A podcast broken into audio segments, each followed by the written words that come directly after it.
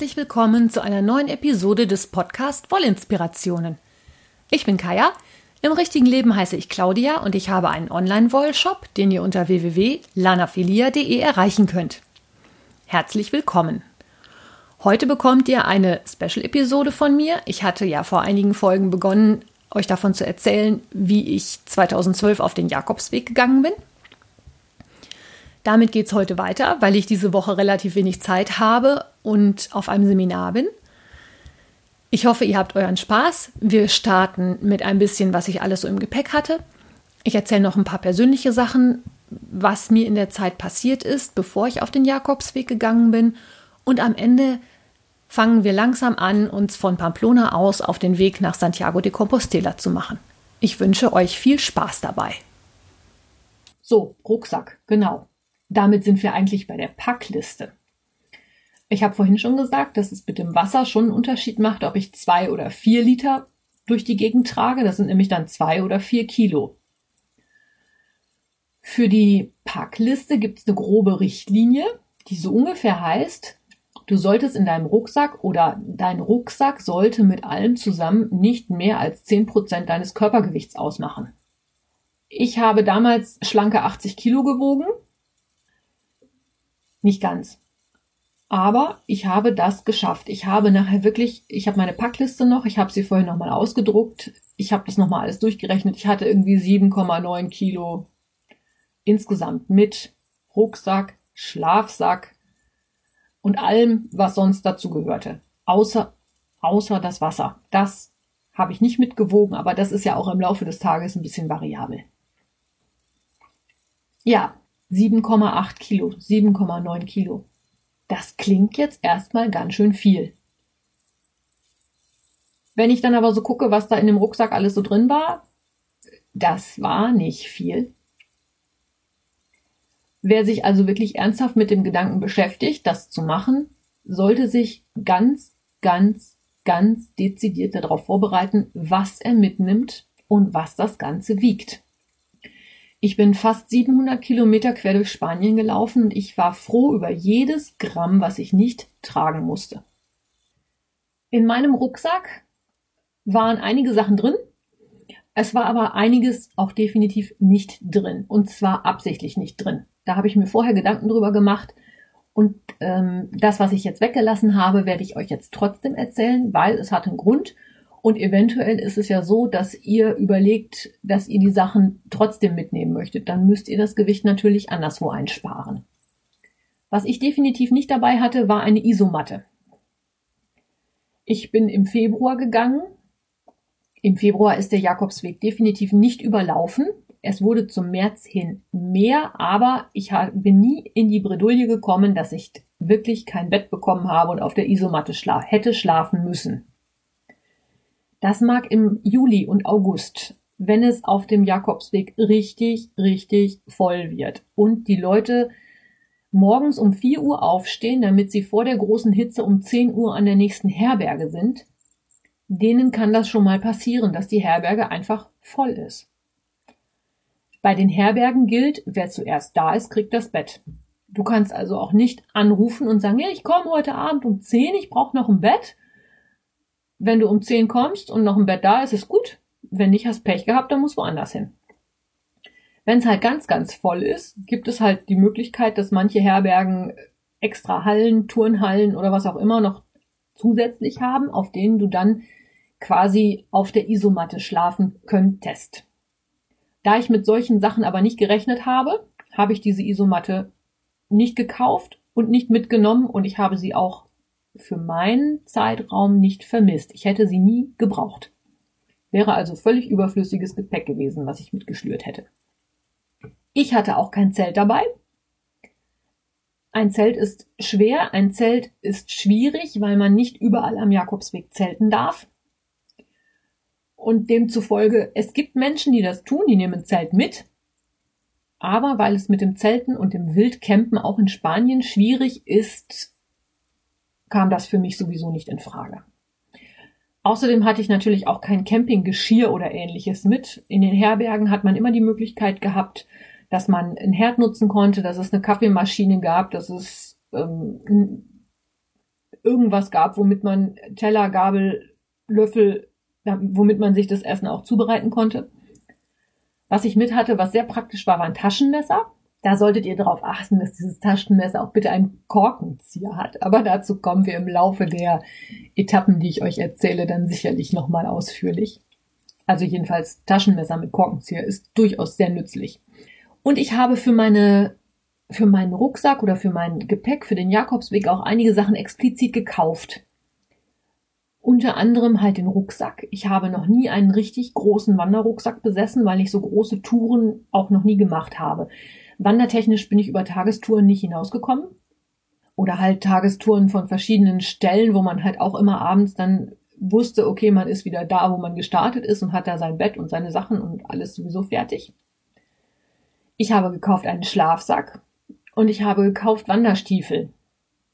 Und bei diesen Sachen bin ich definitiv in den Fachhandel gegangen und habe mich beraten lassen. Die Beratung zum Rucksack war spitzenmäßig. Ich habe keinerlei Rückenprobleme gehabt. Die, der Mensch, der mir das verkauft hat, hat mir auch sehr genau erklärt, wie ich den Rucksack einstellen muss. Ich habe viele verschiedene Rucksäcke aufgehabt, ausprobiert und habe mich dann nachher wirklich nach Bauchgefühl entschieden, welcher mir am angenehmsten war und habe da Gott sei Dank den richtigen erwischt. Ich habe einige auf dem Jakobsweg getroffen, die nachher Rückenprobleme hatten, weil der Rucksack nicht richtig saß.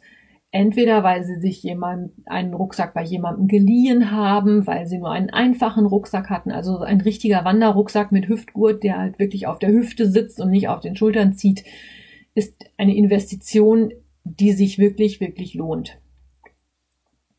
Außerdem habe ich einen Schlafsack gekauft. Ich bin ein sehr frostiger Mensch. Ich friere schnell. Mir ist schnell wirklich, wirklich, wirklich kalt. Und dann gehe ich im Februar auf den Jakobsweg.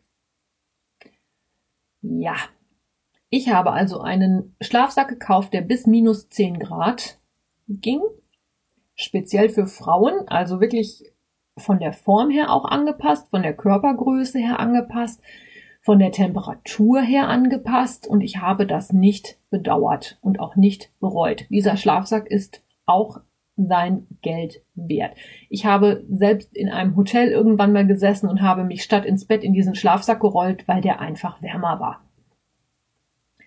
Das war also auch eine sehr gute Investition. Wanderstiefel ist so eine Sache, die habe ich gekauft, aber nicht bei jemandem, der Pilger erfahren war. Das war nicht so toll. Ich habe die erste Zeit sehr viel mit Blasen zu kämpfen gehabt. Dazu erzähle ich euch dann aber an der entsprechenden Stelle nochmal was. Einige weitere nützliche Dinge, die sich in meinem Rucksack fanden und warum ich sie mit hatte, erzähle ich euch jetzt noch. Das ist eine rein subjektive Aufstellung.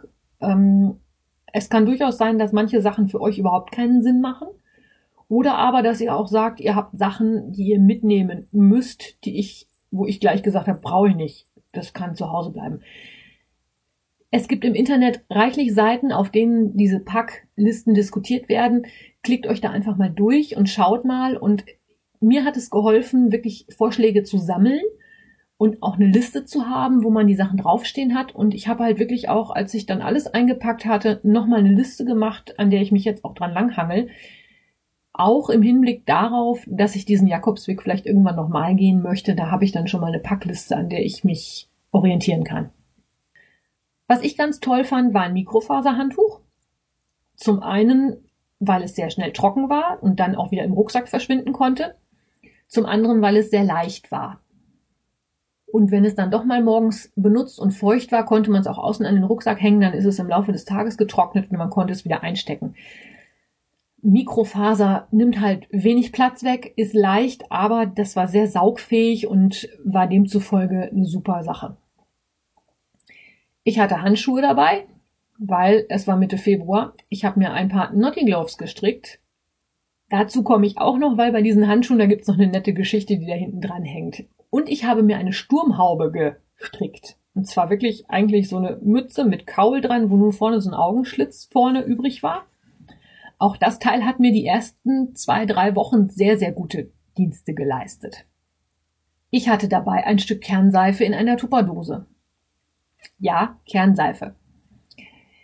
Ich hatte zwei Sätze Unterwäsche im Rucksack, einen Satz Unterwäsche hatte ich an. Das heißt, eigentlich hatte ich jeden Tag Waschtag. Wenn ich am nächsten Tag saubere Socken und saubere Unterwäsche anziehen wollte, musste ich das, was ich am Tag vorher getragen hatte, waschen, damit es trocken wurde. Und also waschen und Wäsche waschen gehört nachher so zum Pilgerdasein dazu wie Essen und Schlafen und Wandern und Pilgern. Also Wäsche musste immer mal wieder gewaschen werden und Kernseife war dafür das praktischste Tool. Es ist klein, es ist sehr ergiebig, es nimmt nicht viel Platz weg. Es ist zwar kompakt und wiegt ein paar Gramm, aber der Platzbedarf ist auch etwas, was man immer gut im Auge haben sollte. Ich habe also wirklich eine kleine Tupperdose gehabt, in der ich so ein kleines Stück Kernseife drin hatte.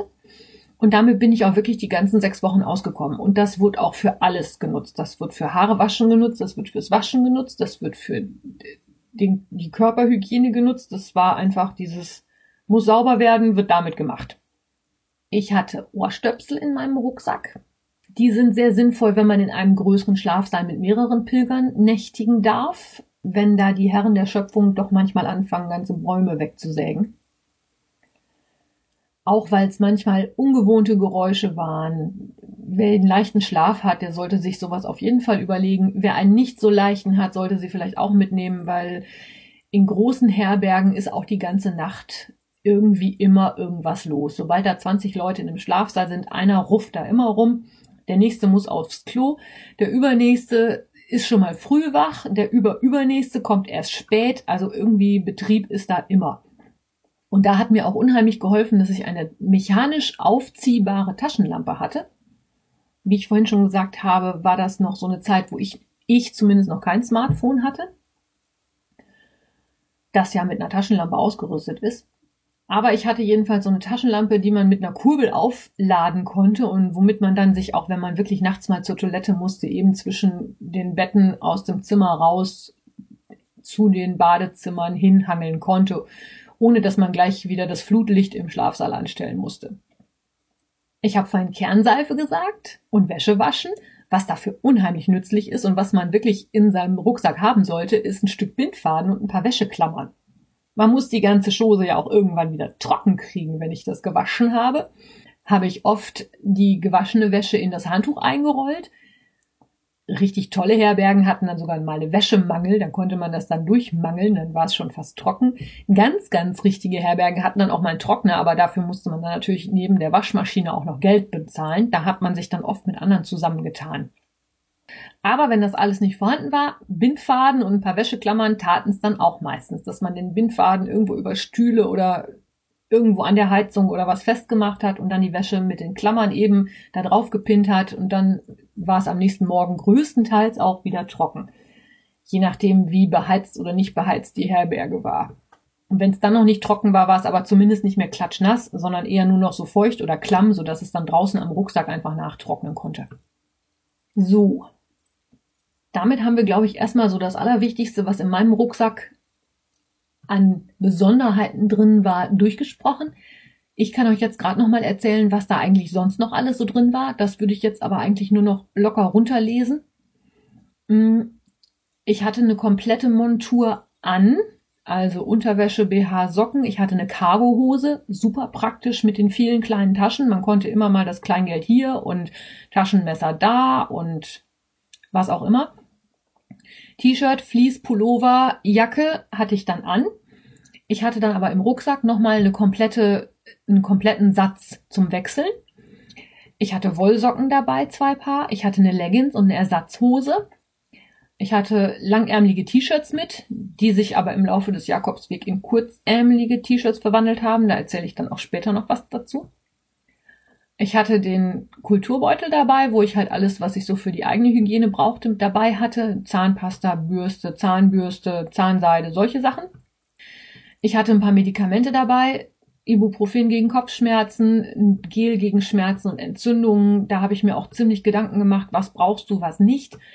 Da ich auch schon mal in Spanien in Apotheken tätig gewesen bin, wusste ich aber auch, was kannst du da kaufen und habe das wirklich aufs Allernotwendigste beschränkt ich hatte keine Lust, die Sachen äh, von Pamplona nach Santiago zu tragen, um sie nachher im Flieger wieder mit nach Hause zu nehmen.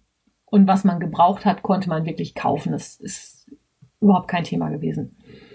Ich hatte so ein bisschen den Papierkram dabei, also einen Herbergsführer, den Kredenzial, ein Tagebuch mit Kugelschreiber, Bleistift und Ersatzminen. Ich hatte was zum Lesen mit. Sonnenschutz hatte ich auch dabei, weil es ist zwar kalt, aber die Sonne scheint und je weiter ich nach Santiago gekommen bin, umso mehr schien auch die Sonne. Ich hatte natürlich Handy und Fotoapparat mit den dazugehörigen Ladegeräten dabei. Ich hatte meine Jakobsmuschel. Ich hatte aber auch einen Stein für das Cruz de Ferro dabei. Erzähle ich euch dann, wenn wir da hinkommen, wofür, wofür das gut ist. Ich hatte einen Christophorus dabei, den Reiseschutzheiligen, den hatte mir meine Mutter kurz vorher noch geschenkt. Es gibt auch einen Pilgerschutzheiligen, sie hat mir auch erzählt, wer das war, aber den hat sie so nicht gekriegt. Das ist so ein Metallschlüsselanhänger gewesen, den ich draußen an den Rucksack gehängt habe. Eine Kollegin hatte mir einen Engel geschenkt, den ich auch an den Rucksack gehängt habe, genauso wie halt die Muschel dann am Rucksack hing. Also es war schon ähm, gut durchdacht und ich muss auch ganz ehrlich sagen, ich habe wirklich ich glaube an alles gedacht. Das Einzige, was ich mehr hätte mitnehmen können, wären Blasenpflaster gewesen, weil die am Jakobsweg echt teuer waren, diese guten Compete-Dinger, weil das waren die besten, die es taten. Ich hatte nur eine Packung mit. Die waren dann da entsprechend teuer, aber man brauchte sie und demzufolge hat man sie dann da auch gekauft. Also es ging gar kein Weg dran vorbei. So, vielleicht sollte ich jetzt noch so ein bisschen was zum organisatorischen bezüglich des Papierkrams erzählen. Es ist ja so, dass man gewisse Papiere und auch Karten, also Kreditkarte und Bankkarte definitiv dabei haben sollte. Irgendwie muss man ja auch an Geld kommen und mit so viel Bargeld rumlaufen ist halt auch nicht so der Hit. Ich hatte ja schon erzählt, dass ich eine Cargohose hatte, wo also überall so kleine Taschen waren. In dieser Cargohose hatte ich dann in einem Fach auch immer ein bisschen Kleingeld. Also 20, 30 Euro, kleine Scheine, Eurostücke, was man so gerade auf dem Weg irgendwie gerade braucht, dass man mal bisschen Geld in der Hand hat. Das restliche Geld sowie die Bankkarte, mit der man ja auch in Spanien an jedem Automaten Geld ziehen kann, und eine Kreditkarte hatte ich in so einer ja, Bauchtasche würde ich das nicht sagen. Es ist richtig eine Tasche gewesen, die man noch unter der Kleidung tragen kann, damit auch nicht jeder sofort sieht, dass man da so eine Tasche hat. Und deswegen auch das Kleingeld in der Cargohose, damit ich also nicht in aller Öffentlichkeit anfangen musste, in dem äh, Täschchen rumzukramen, wo also Kreditkarte, Ausweis und Bankkarte drin waren. Ich hatte in diesem Täschchen auch mein Rückflugticket. Das musste ich ja auch irgendwie von A nach B transportieren, damit ich dann in Santiago, also auch wieder in den Flieger nach Düsseldorf steigen durfte. Ich hatte eine Liste mit Telefonnummern und solchen Sachen auch dabei. Und als zusätzliches Backup habe ich mir ein Word-Dokument erstellt, auf dem wichtige Telefonnummern zu finden waren und Kopien von meinem Ausweis und von den mitgenommenen Bankkarten gemacht. Und dieses Word-Dokument habe ich mir selber an meine E-Mail-Adresse geschickt. Das heißt, von jedem internetfähigen Rechner aus hatte ich Zugriff auf diese Dokumente. Für den Fall, dass mir wirklich was gestohlen worden wäre, hätte ich also ganz schnell von jedem Rechner aus zumindest einen Ausdruck von meinem Ausweis gehabt. Mir selber ist Gott sei Dank nichts passiert. Ich habe aber zwei oder ich glaube sogar drei Geschichten gehört bzw. miterlebt, wo Pilgern was geklaut worden ist. Das lag aber häufig auch daran, dass derjenige oder diejenige Pilgerin sehr unvorsichtig gewesen ist. Also wer in einer öffentlich, wer in einer Kneipe auf die Toilette geht und seine Sachen irgendwo einfach so liegen lässt, der muss einfach damit rechnen, dass ihm was geklaut wird. Diese Bauchtasche war auch total schön, wenn man wirklich in großen Herbergen übernachtet hat. Die konnte man nämlich auch mit ins Bett nehmen. Dann hatte man die Sachen also wirklich immer am Mann und musste sich keine Sorgen darum machen, dass am nächsten Morgen irgendwie das Geld weg war. Geld habe ich ja schon erwähnt, kann man in Spanien auch ganz normal mit der Bankkarte am Automaten ziehen. Je nach Bank kostet das einfach extra Gebühren. Und ich habe generell, glaube ich, nie mehr als ungefähr 300 Euro dabei gehabt. Man kann auch in den Pilgerführern immer nachlesen, wann und wo der nächste Geldautomat steht. Das sind auch so nette Sachen, dass man auch für die Planung einfach weiß, okay, ich habe jetzt nur noch 30 Euro in der Tasche. Wo ist der nächste Bankautomat? Muss ich jetzt hier schon Geld holen? Kann ich im nächsten Ort Geld holen? Und der Hinweis von manchen Pilgern, dass man möglichst nur dann Geld holen sollte, wenn die Bank auch offen ist, finde ich persönlich ein bisschen übertrieben.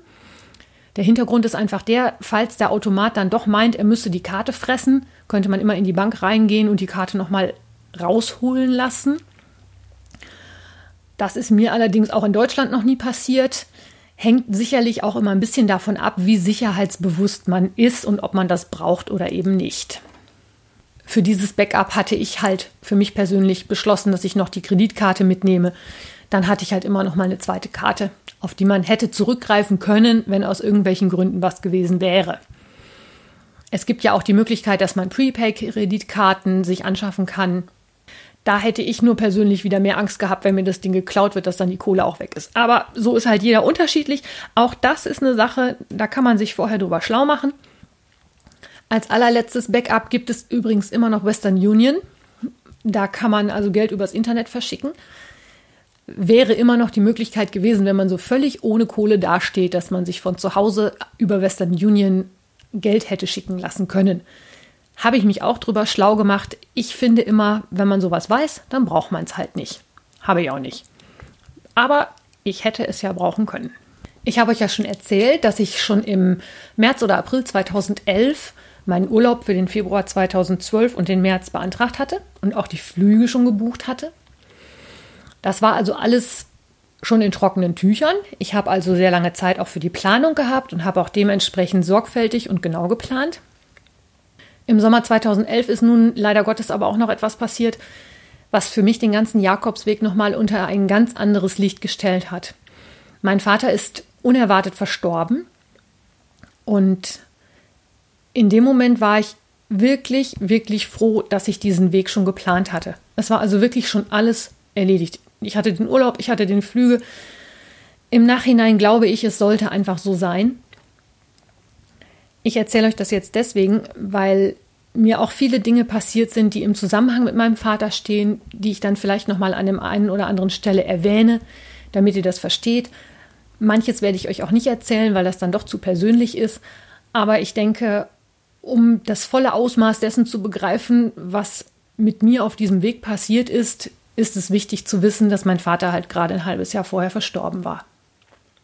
Ja, und dann war also der Februar 2012 da. Es war Sonntag.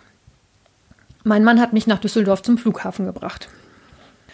Das erste, was ich am Flughafen zu hören kriegte, war, äh, der Flug hat Verspätung. Mindestens eine Stunde. Auch da habe ich mich über meine vorausschauende Planung gefreut. Die Flüge von Madrid nach Pamplona sind Iberia-Flüge. Deswegen habe ich von Düsseldorf nach Madrid auch einen Iberia-Flug gehabt, weil das dann einfach günstiger war. Und weil ich öfter mit Iberia fliege, weil ich halt auch schon öfter in Spanien war und die wirklich, wirklich schreckliche Unpünktlichkeit der Iberia kenne, habe ich schlauerweise nicht sofort den Anschlussflug ab Madrid genommen, sondern den Flug, der danach kam. Ich hatte also ungefähr zwei Stunden Aufenthalt in Madrid und als man mir dann in Düsseldorf sagte, dass der Flieger von Düsseldorf nach Madrid schon eine Stunde Verspätung hat, habe ich gedacht, gut, den Anschlussflug kriegst du trotzdem noch, das passte also. Wurde etwas knapp in Madrid, aber hat funktioniert. Dann habe ich in Düsseldorf am Flughafen festgestellt, dass ich meine Naughty Gloves zu Hause gelassen habe. Ich hatte mir also im Winter vor, bevor ich auf den Jakobsweg gegangen bin, ein paar Fingerhandschuhe von Julia Müller gestrickt, die Naughty Gloves, verlinke ich euch auch in den Shownotes. Aus einer babyblauen Regia Sockenwolle hatte ich mir also Fingerhandschuhe gestrickt. Die hatte ich aber zu Hause gelassen. Ich weiß auch gar nicht, wieso ich auf die Idee gekommen bin, die am Flughafen zu suchen. Aber sie waren halt nicht da. Demzufolge habe ich mir bei einem Outdoor-Händler meiner Wahl am Flughafen in Düsseldorf ein paar Fingerhandschuhe gekauft, weil ich keine Lust hatte, am kommenden Montagmorgen bei gefühlten minus 15 Grad in Pamplona, ja, es muss wohl irgendwie um den Gefrierpunkt gewesen sein. Es lag jedenfalls stellenweise noch Schnee. Also ich hatte keine Lust, bei dem Wetter ohne Handschuhe loszulaufen. Ich habe mir also ein paar Handschuhe gekauft, habe die in den Rucksack gesteckt, habe den Rucksack als Gepäck aufgegeben. Vorher habe ich den Rucksack in so Folie eindrehen lassen. Die Gepäcktransporte am Flughafen sind natürlich alle automatisch. Und so ein Tourenrucksack hat reichlich Bänder, Schlaufen, Gurte und ähnliches an seinem Äußeren. Und wenn sowas in dieser automatischen Gepäcktransport in diesem automatischen Gepäcktransportbändern hängen bleibt, kann es auch schon mal sein, dass da Riemen abreißen. Um das zu vermeiden, kann man äh, an den großen oder an eigentlich allen Flughäfen wahrscheinlich diese Rucksäcke in Folie eindrehen lassen. Dann sehen die zwar nicht mehr besonders schön aus, aber darum geht es ja nicht. Und äh, das war auch meine aller, aller einzige Sorge. Also Flug mit Iberia und Verspätung und hin und her, das war mir alles eigentlich egal. Das, was wichtig war, war, dass ich nachher, wenn ich in Pamplona stehe, auch meinen Rucksack habe. Das hingegen hat allerdings sehr gut funktioniert. Also ich kann besser mit einer Verspätung leben, als dass ich dann nachher ohne meinen Rucksack da stehe. So, und dann saß ich also in meinem Flieger und bin von Düsseldorf nach Madrid geflogen das erste, woran ich mich erinnern kann, ist, dass ich, also der Flieger, Flieger ging mittags irgendwann, das heißt, es war hell draußen. Und äh, auf meinem aller, allerersten Flug nach Spanien, damals irgendwann Anfang der 90er, hatte ein net, sehr netter Spanier neben mir mir irgendwann aus dem Fliegerfenster zeigend die Pyrenäen gezeigt. Und genau diese Pyrenäen habe ich dieses Mal auch gesehen. Ich habe allerdings das erste Mal die Pyrenäen mitten im Winter gesehen man konnte wirklich erkennen, riesig hohe Berge, alles war weiß. Stauseen konnte man sehen, die waren teilweise sogar zugefroren. Und halt diese weißen, schneebedeckten Pyrenäen. Als ich das von da oben gesehen habe, war mir eigentlich schon klar, die Entscheidung von Pamplona auszugehen war völlig richtig. Über diese Berge im Winter, äh, ja. Es stellte sich dann später nochmal heraus, es war wirklich die richtige Entscheidung. Wer also keine Hochgebirgserfahrung hat, nicht im Schnee wandern kann, so wenig Fernwandererfahrung hat wie ich, der sollte sich das im Winter wirklich gut, gut überlegen, ob er denn unbedingt über die Pyrenäen muss oder ob man dann nicht vielleicht in Roncesvalles oder in Pamplona oder irgendwo hinter den Pyrenäen jedenfalls einsteigt. In Pamplona angekommen, habe ich mir ein Taxi vom Flughafen in die Stadt gegönnt. Es war inzwischen abends irgendwie 17 Uhr. Es war dunkel und ich hatte einfach keine Lust mehr, mir noch einen Bus in die Stadt zu suchen. Ich war faul, ich war müde, ich war kaputt. Das Hotel hatte ich von zu Hause aus vorgebucht. Das war das einzige oder die einzige Unterkunft, die ich vorgebucht habe. Wie ich vorhin schon erzählt habe, ist es ja so, dass in den Herbergen dieses sogenannte Windhundprinzip gilt. Also, wer zuerst kommt, mal zuerst. Und wenn du Pech hast und kein Bett mehr frei ist, musst du halt weiter. Für Pamplona habe ich mir dann den Luxus gegönnt, mir ein Hotel vorzubuchen, damit ich also auch definitiv wusste, wo ich hin muss und nicht so gleich den ersten Tag komplett mit Stress und Unterkunftssuche und ähnlichem verbringen zu müssen. Es ist leider Gottes trotzdem ein bisschen in Stress ausgeartet, weil, was keiner ahnen kann, es gab ein Hotel und eine Pension mit dem gleichen Namen. Die waren zwar relativ nah beieinander, aber wenn man an der Pension steht und eine Reservierung fürs Hotel hat, ist es ein bisschen äh, durcheinander.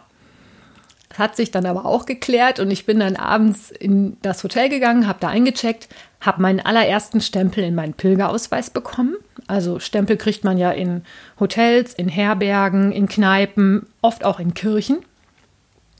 Da habe ich also meinen allerersten Stempel bekommen.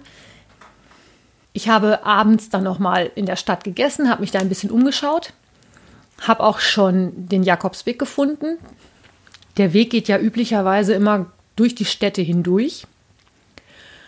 Und wie ich das schon vorher erzählt habe, ist der Jakobsweg relativ gut beschildert. Also man sieht überall entweder diese gelben Pfeile, also die Fletchers Amarillas, oder man hat Wegweiser, die häufig in Form von stilisierten Jakobsmuscheln zu finden sind.